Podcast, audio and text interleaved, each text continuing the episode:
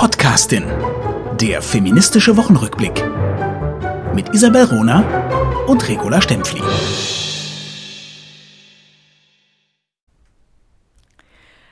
Heute eine Stellungnahme zu YouGov-Umfrage, dann Wahlrecht, Thilo Frey und Chimamanda Ngozi. Eine ganz spannende Podcastin wieder. Isabel. Hallo Regula, La Stempfli. Du hast ja, die Ronerin in Berlin. Und die Ronerin in Berlin. Du hast, äh, du hast was mitgebracht, habe ich äh, vorhin bevor wir gerade aufzunehmen begonnen, habe ich gehört, du hast was mitgebracht und zwar eine neue Umfrage zum Homeoffice, äh, die geschlechtsspezifisch auch äh, aufgedröselt wurde. Ich bin ganz gespannt, erzähl. Ja, wir haben uns ja vorgenommen am Anfang ähm, von, von den PodcastInnen immer ähm, zu gucken, was hat uns gefreut in der letzten Woche, was hat uns geärgert, was ist uns aufgefallen. Und ich bin ähm, in der letzten Woche auf eine Umfrage gestoßen vom Meinungsforschungsinstitut YouGov, die im Auftrag von einer Bewerbungsplattform ähm, Beschäftigte gefragt haben, die jetzt während Corona im Homeoffice ge gearbeitet haben. Und ähm, rausgekommen äh, dabei ist, dass Männer weit häufiger sagen, ich möchte zurück im, im, und im Büro arbeiten als Frauen. Ähm, und das ist, äh, das ist richtig, richtig spürbar. Und ich habe gedacht, eigentlich erstaunt mich das wenig. Ähm, und als ich dir das erzählt habe, war deine spontane Reaktion, doch eigentlich erstaunt mich das sehr, sodass es lohnt, darüber mal wirklich zu reden und zu streiten. Mhm. Also mich erstaunt es weniger, dass, dass Männer lieber im Büro arbeiten, weil ich glaube, These, dass es mh, mm, für, für Männer äh, vielleicht noch etwas wichtiger ist, gesehen zu werden vor Ort als, als in der Tendenz Frauen, jetzt sind Männer und Frauen unterschiedlich, aber in der Tendenz und dass sich Männer vielleicht dadurch auch lieber aus familiären Verpflichtungen rausziehen als Frauen, die sich da verpflichteter fühlen. Das wäre meine These. Ja, also das würde ich sogar unterstützen. Äh, und genau aus dem Grund hätte ich gedacht, dass die Frauen unbedingt wieder ins Büro wollen, weil sie einfach nicht ständig äh, die Care-Arbeit übernehmen wollen. Also weißt du, im Homeoffice, so wie ich es erlebt habe, äh, mhm. äh, mit meinen äh, erwachsenen Kindern, der jüngste ist aber auch erst äh, 19, ist so, dass ich einfach trotzdem, ähm, wir eigentlich alle selbstständig und feministisch erzogen sind in unserem Haushalt und Wege. Ich habe dann noch zwei Studierende, die da wohnen. Ähm, äh, ich viel mehr Care-Arbeit während äh, der, dem Corona-Lockdown übernommen habe. Also sei es freiwillig, sei es aus der Notwendigkeit, sei es wegen der Organisation. Ähm, es, es hat sich einfach so ergeben und ich bin extrem froh, wenn ich wieder raus kann, also quasi in die Öffentlichkeit. Also so habe ich, deshalb habe ich gesagt, das ist, also wenn ich gefragt würde, oh, freuen Sie sich wieder aufs, äh, aufs Büro. Bei mir ist ja auch nicht ein Büro, weil ich selbstständig bin, aber auf, auf die, die Büros meiner Beratungsklienten, äh, äh, Klientinnen, ähm, da bin ich extrem froh, weil da bin ich wieder du? weg. Ja.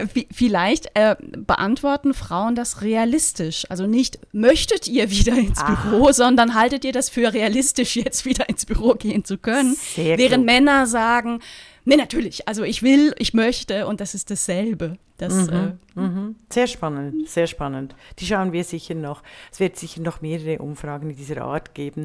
Äh, ich fand ja das Homeschooling eine totale Katastrophe, aber auch da, da würde ich dann auch vorschlagen, dass wir eine äh, Lehrerin einladen, weil da gibt es auch ganz unterschiedliche äh, Meinungen. Ähm, äh, da da gibt es auch einfach wirklich Best Practice, Good ja. Practice äh, ja. von, von Schulen, die die Eltern nicht allein gelassen haben, beziehungsweise die sehr genau geguckt geguckt haben, gibt es Familien, die so etwas überhaupt nicht leisten können. Zum Teil auch, weil die Eltern schlicht kein Deutsch sprechen. Und mhm. ich habe just Lust, lustigerweise gestern äh, war ich bei einer bildungspolitischen Veranstaltung äh, virtueller Art ähm, und da äh, wurde berichtet über eine äh, Schule in Niedersachsen, die extra Räume angemietet haben und, und wirklich Eltern, die, die nicht unterstützen konnten, ähm, die Möglichkeiten der Entlastung gegeben haben, sodass die, die Kinder äh, in diese Räume konnten und dort auch auf, auf Distanz ähm, in kleinen Gruppen oder auch alleine betreut wurden und da auch digitale Endgeräte gekriegt haben, denn nicht jedes Kind, nicht jede mhm. Familie, gerade mit mehreren Kindern, konnte jedem Kind sowas zur Verfügung stellen. Ne? also das so als wirkliches Good Practice und gleichzeitig hörst du Geschichten über, ähm, kam ge gestern auch im Fernsehen, über eine äh, Flüchtlingsfamilie aus äh, Afghanistan, wo die Kinder seit vier Jahren in Deutschland sind, erstaunlich gut Deutsch sprechen und sich im, im äh, Home-Unterricht versucht haben, aber die Eltern können sie, konnten sie nicht unterstützen. Mhm. Und weiter, weiterer Faktor, den man da auch besprechen muss, ist, äh, wie, wie, wie, konnte man automatisch davon ausgehen, dass Eltern überhaupt unterstützen konnten? Ne? Das waren ja dann, hing ja dann meistens an den Frauen, die sich diesen Schuh anziehen mussten und dann neben ihrem Job auch noch äh, ihre, ihre Kompetenzen als Mathelehrerin aus, auspacken mussten. Also es ist schon ein, ein hochkomplexes und spannendes Thema. Ja, aber eigentlich nicht das Thema von heute. Ja, aber das ist mir jetzt, also wir machen einen Podcast, wir machen ja keine Sendung, also deshalb möchte ich da schon noch äh, schnell nachhaken, Haken. weil das extrem gefehlt hat in der Corona-Berichterstattung gerade zu Beginn.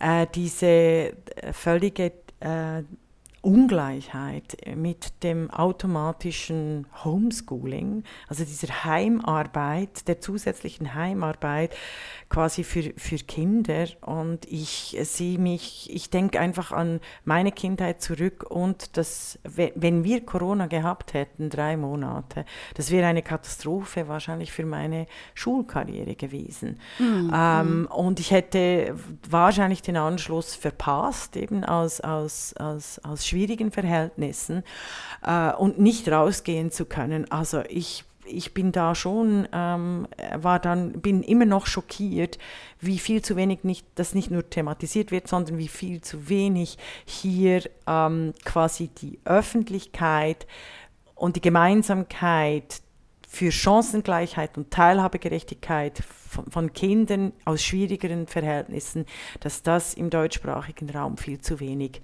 gepusht wird. Und das das ist schon, das ist schon. Obwohl schwierig. man das seit Jahren weiß, das ist alles nicht neu. Da gibt es seit Jahrzehnten Studien, die zeigen, dass es in Deutschland immer noch eine ganz, ganz enge Verbindung gibt von wo komme ich her, ähm, auch, auch durchaus wie, wie finanziell gut gestellt sind die Eltern, zu welchem Bildungsweg mache ich. Das ist mhm. in anderen Ländern ja weit weit weniger der Fall, diese enge Verknüpfung. Also wenn man mhm. jetzt beispielsweise an Dänemark denkt, mhm. die, die auch tatsächlich äh, besser ausgestattet waren, äh, jetzt in Corona-Zeiten, um auf diese Krise im Bildungssystem zu reagieren, weil die mhm. seit vielen Jahren auf Digitalisierung gesetzt haben, was auch ein, ein harter Prozess war in, in Dänemark. Ähm, aber ähm, wo, wo, wo, eben diese, diese technische Ausstattung vorhanden war, aber auch didaktische Konzepte vorhanden waren. Mhm. Eben, weit mehr so, als hier. Soziale Mobilität ist eine der ganz wichtigen Themen, in, auch in der Politik, äh, für für Gleichstellung und Feminismus. Wir haben also die soziale Mobilität entscheidend, aber was natürlich noch entscheidender ist in der Geschichte der Frauenbewegung, ist überhaupt auch die politische Mobilität im Sinne von überhaupt mal das Frauenstimm- und Wahlrecht äh, zu erreichen, was ja äh, in der Welt noch nicht immer alle Länder haben. Und da, das war ja eigentlich unser Thema. Da wollen aber wir mal, mal du, du, kriegst den goldenen Blumentopf für die beste Überleitung. Das war eine super Überleitung. Okay, wir kommen zum Wahlrecht, also, also mit der sozialen Mobilität zur politischen äh, Mobilität. Und da bist du äh, eine äh, der Expertinnen.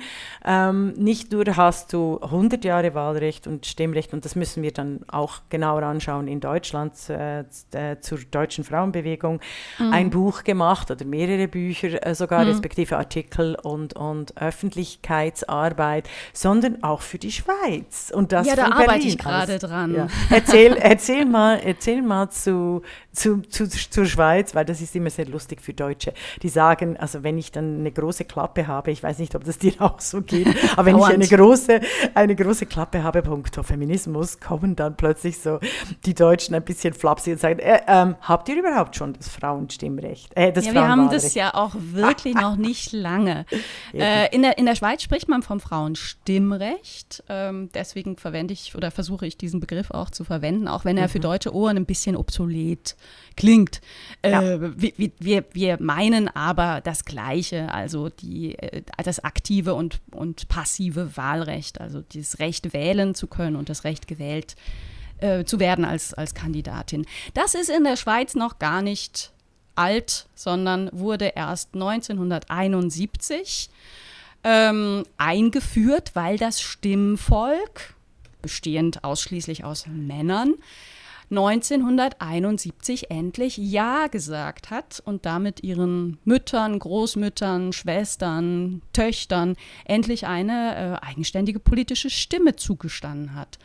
Das war lange, lange Jahre und Jahrzehnte ein, ein Riesenkampf. Und die Schweiz war da gar nicht so, ähm, oder das, das, die Schweizer Bevölkerung, die Schweizer Frauen waren da gar nicht so viel rückständiger als anderswo.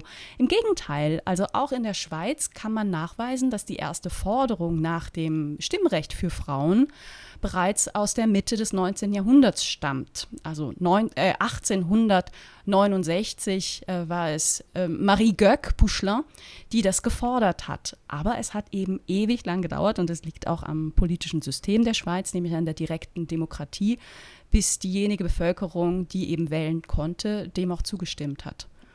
Mhm. Ja, eine, eine tragische Geschichte. Aber 1971 ähm, wurde also das Bundeswahlrecht eingeführt, aber nicht alle Kantone haben da mitgemacht. Die beiden kleinen Kantone, Appenzell-Innerrhoden und Appenzell-Außerrhoden, haben sich lange, lange, lange gewehrt. Äh, Appenzell-Außerrhoden hatte noch die, die Kurve gekriegt in den 80er Jahren, aber Appenzell-Innerrhoden nicht. Das heißt, da kam es wirklich zum Clash. Und die Frauen in Appenzell Innerrhoden dürfen erst seit 1991. Also das heißt, äh, das, da feiern wir bald 30 Jahre Frauenstimmrecht auf kantonaler Ebene, dürfen die mitentscheiden. Und das ist schon äh, eine Geschichte, der man sich stellen muss, der sich die Schweiz auch stellen muss und wo ich doch hoffe, dass das Jubiläum nächstes Jahr ein Anlass ist, dass das auch geschieht und dass man sich damit beschäftigt, dass man sich mit unserer Geschichte beschäftigt. Unbedingt, unbedingt. Mhm. Ich habe da zu 1991 und auch 1867 habe ich auch noch eine Geschichte aus meiner Dissertation, mhm. die sich ja um äh, äh, Wehrpflicht, Gender und Krieg drehte von 1914 bis 1945. Und da habe ich aber, äh, da habe ich aber festge äh, festgestellt wegen der ganzen Staatsrechts Diskussion führen, das weißt du sogar besser als ich, aber war ja die erste Juristin Kempin Spiri ja. der Universität Zürich, die übrigens eben quasi Vorreiterinnenrolle für das Studium, für das europäische Studium für Frauen ge, mhm. ge, mhm. äh, gespielt hat und deshalb auch so viele bekannte, wunderbare, großartige äh, Frauen aus dem Ausland in, an der Uni Zürich äh, studiert haben. Aber, auch äh, bereits seit dem 19. Jahrhundert, seit Emily Mitte des 19. Campin, Jahrhunderts, ja. Genau, Mitte des 19. Ja. Jahrhunderts. Emily Camping Spiri, Spiri hat genau. ja schon Die eine, eine ganz schreckliche, ja. Ja, Geschichte eine ganz hat. schreckliche Geschichte hat. Ja, ne? also ganz tragisch nachher, geendet. Die kannst, die kannst du nachher schnell sagen, aber es ist für mich staatsrechtlich war es äh, wirklich entscheidend. Sie hat nämlich äh, den ersten wichtigsten Eingabe, die erste wichtigste Eingabe gemacht im Verfassungsrecht und hat argumentiert, dass Frauen ja aufgrund ihrer Care-Arbeit, also auch mhm. der Reproduktion und der äh, Familienpflichten und so weiter, ganz analog zu den Männern eine Wehrpflicht absolvieren. Und zwar äh, ihr ganzes Leben lang. Und sie hat so argumentiert, dass, äh, dass es gar keine Abstimmung bräuche über das Frauenstimmrecht, sondern dass das eigentlich schon in der Verfassung durch den Satz, äh, jeder Schweizer ist vor dem Gesetze gleich, ähm, impliziert sei. Also eine mm. großartige mm. Schrift. Und die Antwort des äh, Bundesgerichts war völlig banal und, und, und, und affig. Und erstaunlicherweise, liebe Isabel, 1991, mhm. also 100 Jahre später, 120, 30 Jahre später, musste ja das Bundesgericht die Appenzell-Innerrhoder dazu zwingen, das Frauenstimmrecht einzuführen. Also ohne Bundesgerichtsentscheid hätten ja. die Appenzell-Innerrhoderinnen immer noch kein Frauenstimmrecht. Und das zeigt, dass der Rechtsstaat sich auch wandelt, erstens, aber das zeigt auch, wie entscheidend der Rechtsstaat ist, gerade in Bezug auf äh, Gendersensibilität. Es gibt eine großartige Gruppe in der Schweiz, die heißen äh, Gender Law und die haben solche Geschichten auch aufgearbeitet und da äh, möchten wir, werden wir sicher mal auch eine Expertin einladen dazu, weil das sind unfassbar spannende Geschichten, spannende Frauen, die jahrhundertelang via Recht eigentlich versucht mm, haben, mm. die Gleichstellung als universelles Prinzip der Demokratie durchzusetzen. Das ist großartig. Weißt du, und was mich immer wieder ärgert und erstaunt, erstaunt. Gerade weil diese Geschichte in der Schweiz noch sehr jung ist, ist es doch umso tragischer, dass die Akteurinnen nicht mehr bekannt sind. Ja. In, und in Appenzell beispielsweise, ja. lass mich das ganz kurz als ja, Parenthese unbedingt. erzählen. Da war das eine einzige Frau, Theresia Rohner, wir sind aber nicht verwandt, ähm, die, die aufgestanden ist und 89 gesagt hat, ey, ich zahle hier Steuern, ich arbeite hier, ich will auch mitbestimmen können. Und die die erste äh, Klage vor dem Bundesgericht geführt hat. Und das Bundesgericht wollte ähm, erstmals noch äh, dem Kanton äh, die Möglichkeit geben, das Gesicht zu wahren und hat erstmal diese Klage zurückgegeben und gesagt, ja, das soll mal äh, die, die, die sogenannte Landsgemeinde, also das, die, das die, die, äh, die, die Volkszusammenkunft im Kanton soll darüber abstimmen. Das Volk soll entscheiden im Kanton, Sprich ob sie Männer. das Frauenstimmrecht wollen. Das waren natürlich nur Männer. Und diese Abstimmung gibt es immer noch auf YouTube. Das kann man sich angucken. Das war dann im ähm, 1989 wo äh, die Frage gestellt wurde, also alle haben sich auf dem Dorfplatz versammelt, die Männer haben damals noch traditionell mit einem Säbel abgestimmt, also durch Heben eines Säbels. Und dann kam eben die Frage, Männer, äh, wollt ihr dem zustimmen? Und einige wenige Männer meldeten sich mit ihren Händen oder mit ihren Säbeln. Und dann kam die Frage, äh, wollt ihr die Vorlage ablehnen übers Frauenstimmrecht? Und dann ging wirklich das Meer der Hände und der Säbel hoch. Und die Männer haben eben äh, Nein gesagt ähm, zu, zu, zu, diesem, zu diesem Vorfall, äh, zu, dieser, zu dieser Abstimmung. Ähm, und erst dann ging es nochmal vors, vors Bundesgericht und die haben dann im November 1990 gesagt, ey, wir lassen das jetzt mit diesen Sperenzchen. Äh, selbstverständlich äh, sind Frauen und Männer gleichberechtigt. Das gilt auf Bundesebene wie auf kantonaler Ebene. Und äh, ihr habt jetzt ab sofort selbstverständlich auch dies, dieselben Rechte. Das ist, das ist verrückt. Und an mhm. Theresia Rona erinnert nichts in Appenzell. Wenn du da durchgehst und die Leute fragst, wird da, sagt man, ah, da reden wir nicht drüber. Und ne, das Geschichte wird so vergraben. Mhm. Man stellt sich ihr nicht. Man will auch nichts daraus lernen.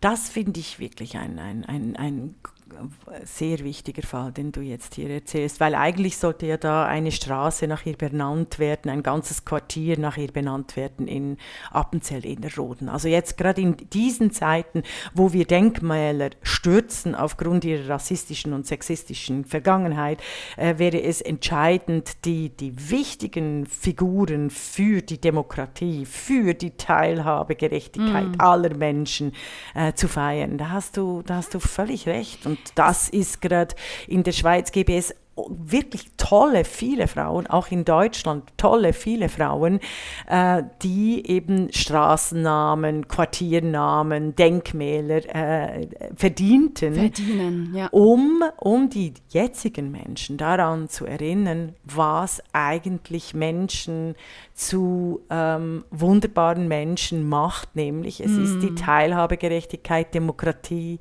Gleichheit, Vielfalt und so weiter und so fort. Ja. Es gibt ein gutes Beispiel, wo es mhm. geglückt ist. Ähm, also die Schweiz und Deutschland brauchen mehr Sichtbarkeit von ja. Frauen, auch im Stadtbild. Ähm, und Neuchâtel, also Neuenburg in der französischsprachigen Schweiz, hat ein wirklich, eine wirklich super gute Aktion gestartet. Und zwar hieß der zentrale Platz vor der Universität von Neuchâtel über Jahrzehnte Espace Louis Agassiz. Ah, okay. Louis Agassiz war ein, oh, man nannte ihn Naturforscher im 19. Jahrhundert, also der ist so in den 1870er Jahren verstorben. ein Naturforscher, ja. aber er war de facto ein Rassentheoretiker. Oh. Er gehörte zu denen, die sagten, Menschen ähm, aus unterschiedlichen Kontinenten haben auch ur unterschiedliche Ursprünge. Also es gibt nicht einen Urmenschen, von dem alle abstammen, sondern eben unterschiedliche. Und es gibt eine ganz klare Wertigkeit? Mhm. Und dieser Und- Typ hatte ein, hat, hat der. Universität, dem Universitätsplatz den Namen gegeben. Wahnsinn. Der wunderbaren, schönen Universität von Neuchâtel. Ja. Ja, und Neuchâtel hat äh, dann endlich äh, beschlossen, wir, wir müssen das ändern, es geht nicht. Ne, man muss auch mal hinterfragen, wo, wo, wen man da ehrt. Und hat beschlossen, diesen Platz umzubenennen. Und das ist letztes Jahr auch geschehen. Und dieser Platz heißt jetzt nach Thilo Frei. Oh. Einer, äh, ja, wie schön, du kennst Ja. sie. Das ist wunderbar. Thilo Frei war eine Politikerin in der Schweiz und gehörte 1971, als das Frauenstimmrecht eingeführt wurde, zu den ersten zehn Nationalrätinnen. Also das sind unsere äh, Abgeordneten in der Schweiz. Ähm, und sie war die erste schwarze Nationalrätin. Großartig. Weißt du noch, welche Partei? Sorry. Das FDP. Ah, wow. liberale die Liberalen. Partei. Ja, Ja, die Liberalen, ja. als sie noch liberal waren. Die und sich dem verpflichtet haben. Ja, genau. Die, die Liberalen haben auch die erste Bundesrätin gestellt, Elisabeth Kopp in der Schweiz. Genau, die Freiheit, frei zu sein. Ja, aber das ist dann eine bittere Geschichte, weil die Upenhagen ja 1987 total, äh, 83 ver, äh, massiv und bösartig verhindert wurde. Aber erzähl mir von der Thilo Frei. Äh, Fantastisch. Erzähl noch mehr. Wie Ja, ist sie aufgewachsen? Was macht, was hat sie gemacht und so Ich, weiter. ich sag vielleicht mal die, die Lebensdaten. Ähm, Thilo Frei 1923 bis 2008. Ähm, in Kamerun geboren, was ähm, damals äh, noch eine französische äh, Kolonie war. Hat einen Schweizer Vater und eine, äh, eine Mutter aus Kamerun, die, da, die dort äh, eine Nomadin war. Und äh, Thilo Frei ist mit fünf Jahren, sechs Jahren dann zusammen mit ihrem Vater zurück in die Schweiz gegangen und die Mutter äh, ist in Kamerun geblieben. Was da die Hintergründe war, dazu habe ich, äh, hab ich noch nichts rausgefunden, das würde mich aber wahnsinnig interessieren. ja, gibt es ein Buch über Thilo Frei?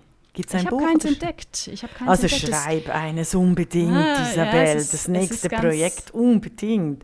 Thilo Frei. Äh, und hast du auch noch nichts gefunden im Gosteli-Archiv, dem Archiv der Schweizerischen Da muss ich eben mal hin. Ne? Also das, das Goscheli-Archiv ist natürlich the, the place to, äh, To be, recherchen, ne?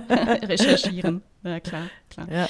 Ja, also sie hat, dann angefangen, also wurde Lehrerin an der Handelsschule und hat dann ab den 1960er Jahren angefangen, äh, Kommunalpolitik zu machen. Von 71 bis 75 war sie im Nationalrat.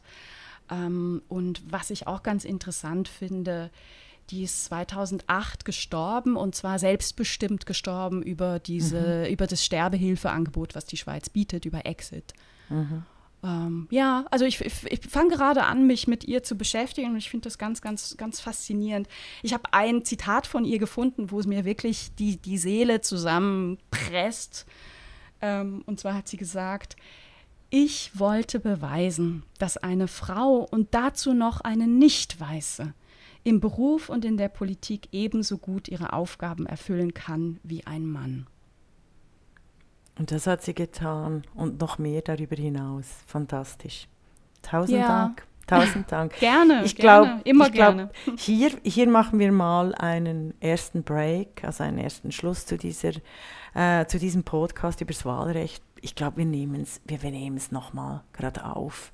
Also als Mindestens. erste, als erste, wer sind die ersten Frauen, die ersten nicht weißen Frauen, die unser aller Leben inspiriert und gestaltet haben. Großartig. Also Thilo Frei ist eine wahnsinnig Bereicherung, Isabel. Ich, ich kannte sie zwar, also auch vom Namen her, finde aber wie du ähm, diese Heldinnen äh, der Vergangenheit, die Unglaubliches auch äh, sich anhören mussten, wahrscheinlich auch im privaten Bereich. Ich kenne das von einigen den, der ersten Nationalrätinnen, mit denen ich geredet habe, ähm, dass wir äh, die wirklich auch feiern und, und diese Unbequemlichkeit, deren Leben uns inspirieren, dass wir das weiterziehen. Also ich denke, wir, wir machen doch nochmal äh, einen Podcast über Wahlrecht, okay?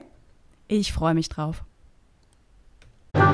Das war die Podcastin, der feministische Wochenrückblick mit Isabel Rona und Regula Stempfli.